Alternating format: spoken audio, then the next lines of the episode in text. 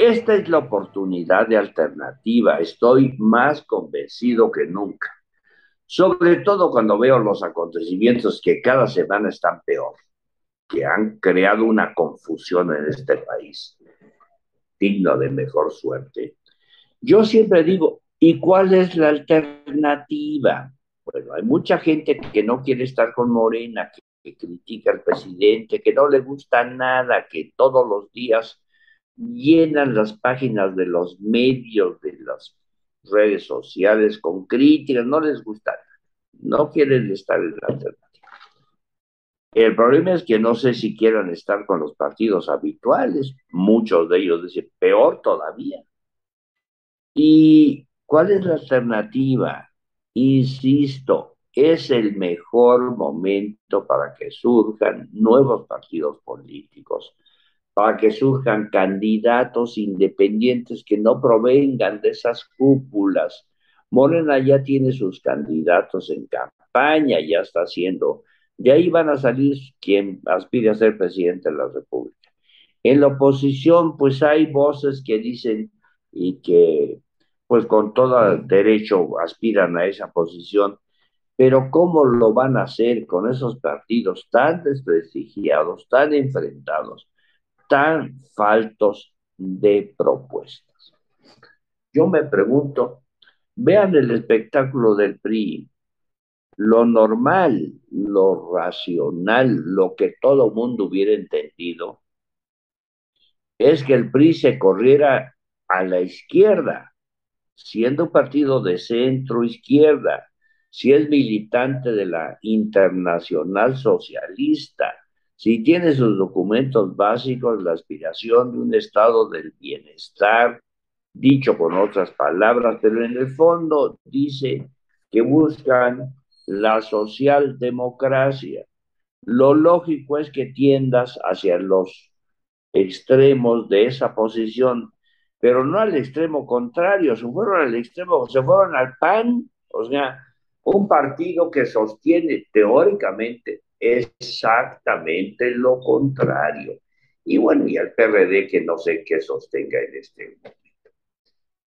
Vean el escenario, pues por ahí surge una iniciativa de una diputada que dice que la Guardia Nacional debe estar en el, en el escenario del país hasta el 2028. Y bueno, pues se arma una escandalera, están a punto de romper la alianza y así va a seguir siempre, porque cuando no son posiciones de programáticas y todo está sustentado en las personas, en los personajes, en la gente conspicua, pues eso es lo que va a pasar. Mire, la lucha de alternativa es muy digna, pero muy difícil. El documento que presentamos ante la Cámara el primero de septiembre, pues nos han hecho el favor de acusar recibo a algunas personas, pero no ha tenido el respaldo, bueno, la apertura para conocerlo. No, no, no, no ha habido tal.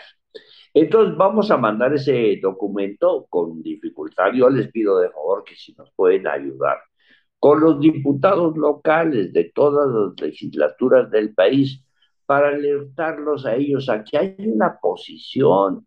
Vamos a, elaborar pronto nuestra posición en materia de seguridad, nuestra posición en materia de la economía, nuestros criterios, nuestro punto de vista, esto queremos y la gente que quiera competir en una posición independiente, pues ahí tiene un espacio para hacerlo. Si conjuntamos las fuerzas de todos, sí podemos hacer una candidatura independiente.